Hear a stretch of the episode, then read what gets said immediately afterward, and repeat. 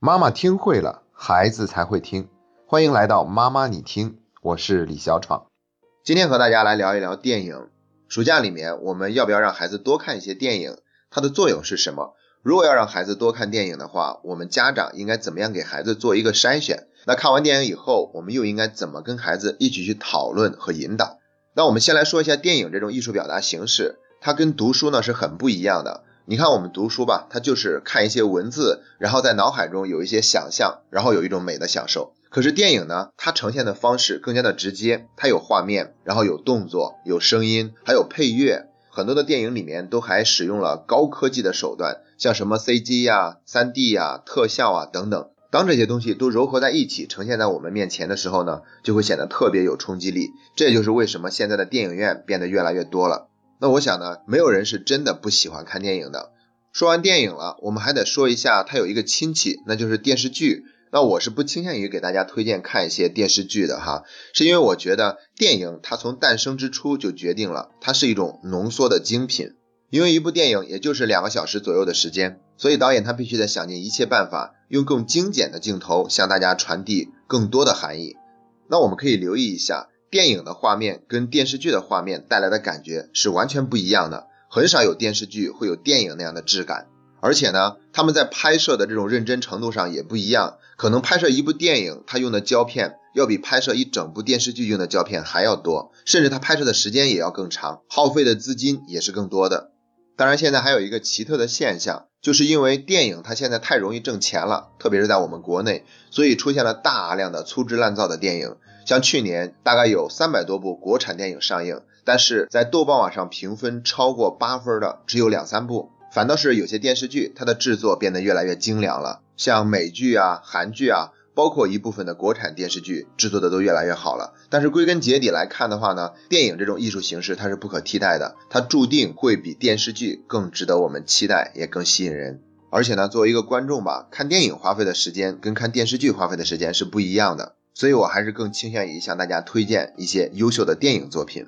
那为什么要鼓励孩子多看一些电影呢？是因为我觉得电影作为一种娱乐方式，它往往都含有一些教育的意义。我们平常都有太多的说教了，那孩子们又不愿意听。如果有一种可以通过轻松娱乐的方式就让孩子受到教育的话，那我们何乐而不为呢？像以前我们经常会说，让孩子多读一些绘本。因为绘本它往往都会有一个主题来解决孩子某一方面的一个习惯或者行为，比如不爱卫生了要看哪一个绘本，说话总是说脏话应该看哪一个绘本，害怕上幼儿园应该看哪一个绘本。那同样的道理，电影也可以起到绘本的作用。如果一个孩子他特别害怕爸爸妈妈会生二胎，那我们就可以让他看电影《小淘气尼古拉》，这是一部法国影片。看完以后呢，相信他对于爸爸妈妈生二胎不会太反对了。如果一个孩子他在学音乐，但是有点厌倦，那我们就可以让他去看一下电影《放牛班的春天》，让他知道音乐它是能够拯救人的灵魂的。如果一个孩子他总是胆小，不敢一个人睡啊，或者怕黑，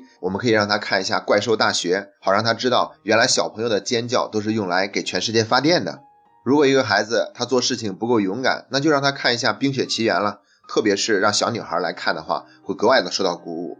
总之呢，很多的电影它都有相应的主题，那我们可以让孩子看这些电影，然后从中提炼出这样的一个品质，从中得到教育。所以说呢，暑假里面那有大把大把空余的时间，我们安排孩子多看一些电影，可能要比让他去看什么长篇的连续剧或者某一个能够播上几百集的动画片要好得多。总归是要给孩子更多的时间休息和娱乐的，那我们不妨就把最好的精品呈现到孩子面前。所以，我们推荐暑假里面让孩子多看电影呢，并不是非得都去电影院看这些最新上映的电影。我们可以在家里面通过互联网给孩子找到更多他需要看的电影。那我们怎么样来帮孩子筛选出一些电影呢？首先，我们筛选的一个方式就是看导演，也就是说，我们找到这个导演的一系列的影片，把里边能让孩子看的影片都拿出来让他去看。因为导演几乎算是一部电影的主宰者，所以说每一部作品都会留下导演他浓重的个人色彩。比如说吧，张艺谋他导演的影片呢，里面的色彩的运用一般都特别的绚丽，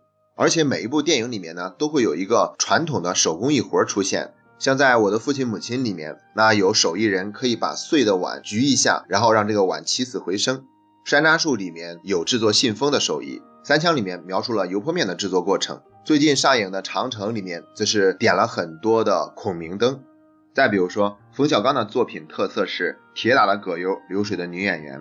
吴宇森的作品一定会出现鸽子。如果是现代片的话，一定还会出现教堂。那动画大师宫崎骏，他的作品里面一定会出现飞行器，女主角往往都是一个小女孩，而且一定会附带有环保的主题。再比如说。昆汀的作品呢，它都一定是有很多的台词，电影时间很长，所以呢都被称为话唠电影。而诺兰的电影呢，一出来以后一定是烧脑片，很难看懂。所以说呢，我们找到一个导演，然后把他的作品全部都列出来，这样我们就能够得到一份清单了。然后呢，用排除法把上面不适合孩子看的电影去掉。怎么样来判断这个电影适合不适合呢？我们一会儿后面再说。除了去找导演的作品以外呢，我们还可以找一些系列电影看。像《哈利波特》啊、《功夫熊猫》啊、《魔戒》、《霍比特人》呐、《饥饿游戏》啊，还有《星球大战》系列等等，这些系列的作品呢，很多时候并非出自一个导演之手，所以呢，拍摄出来的风格有的时候也会有一些波动。像《哈利波特》的中间几部，它的黑暗色彩就比较浓，是因为他换了另外一个导演。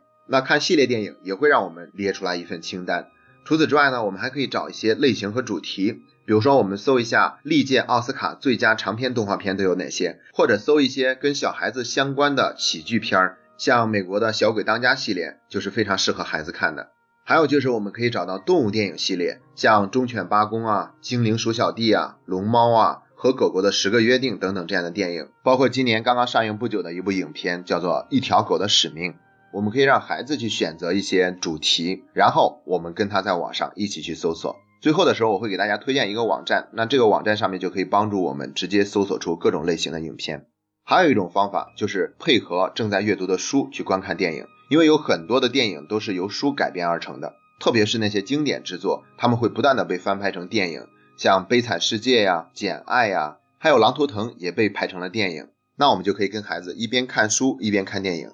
好了，说完了四种我们能够列取清单的方式以后呢，接下来我们再说下一个话题，就是我们怎么样去跟孩子讨论一下这部电影。因为如果一个电影看完就算过去的话，其实是非常遗憾的。以我个人的经验来看呢，很多时候解读一部电影要比观看这部电影花的时间还要多。在这方面，孩子们明显是需要我们的引导的，所以我们可以先问一些简单的问题，比如说，如果你是主人公的话，那个时候你会怎么做？你最喜欢里面的哪个角色呀？有什么地方你是没有看懂的？甚至呢，我们还可以去跟孩子一起在网上查一些关于电影的花絮。中央电视台的电影频道不是有一档节目吗？一周一次，叫做《佳片有约》。它里面在电影开始播放之前都会有一些介绍，播放完以后呢，又有相应的解读。那我们也可以带着孩子去看一下那个节目。看完以后呢，我们在对于一部电影的解读的方式就会变得更加丰富了。可能有一天我们会跟孩子谈到配乐，谈到镜头，谈到它里面怎么样埋下的一个伏笔。可能很多孩子呢，一开始看电影的时候，他并不追求什么经典之作，他想看的就是大家正在看的，然后打打杀杀的，或者说是屎尿屁的喜剧片。那我们呢，也要考虑到孩子的口味和他现在的水平，不能直接给孩子推荐一些他一点都不爱看的影片，然后在慢慢的引导之下去提高一个孩子欣赏电影的水平和能力。我们怎么样帮孩子筛选出那些不适合孩子看的电影？因为在中国呢，到现在都没有一个电影分级制度，所以作为家长呢，我们也很难判断一个片子是否适合让孩子看。很多电影里面都充满着暴力、色情、吸毒、粗口，还有些是恐惧和惊悚的元素。而且呢，不同的家庭又有不同的文化背景、宗教信仰等等，这会决定了这部影片在这个家庭里面，家长就可以让孩子看，而在另外一个家庭里面就不允许让孩子看。所以说，当我们要给孩子推荐一部电影，或者带孩子去电影院的时候，我们是应该提前做一些功课的。那我曾经就在电影院遇到过，有家长带着孩子看一部孩子并不适合看的电影，少儿不宜的镜头出现的时候，场面就极度混乱，家长就忙着挡孩子的眼睛，但是孩子呢就偏偏不让挡，你说尴尬不尴尬？在这里呢，我要给大家推荐一个网站，也是我们在读书的时候推荐的那个网站，就是豆瓣网。其实电影板块才是豆瓣网最主要的功能。那我们在看电影之前呢，一般都会去豆瓣网查阅一下这个电影的相关的信息，然后看一下大家给它的评分是多少，然后再决定到底值不值得去电影院观看这部新上映的影片。豆瓣网上还有一个功能，就是它有很多的电影豆列，豆列就相当于是一个豆荚，很多的网友自行整理的一些相关类型的豆列。如果我们点开以后呢，就会发现每一个豆列都是一个电影的清单，而且它都有相关的主题。或者某一个类型，这样我们就能够一下子找到相关的所有的电影了。最后呢，鉴于最近的国产电影不够景气，得分比较低，所以我还是给大家推荐一部得分比较高的电视剧。那这部电视剧其实它的知名度很高，也非常的火。两年前的时候，几乎人人都在看。但是别人给我推荐这部电视剧的时候，推荐理由让我觉得特别有意思。是有一个朋友跟我说，他说最近有一部正在上映的电视剧，那是一个理想主义者奋斗的故事。他能赢的方式有很多种，但他不屑于用对方那种卑劣的方式去获得赢，而是一定要用自己认为正确的方式去获得真正的胜利，哪怕这样做会更加的艰难。我当时就很好奇，这究竟是一部什么样的电视剧？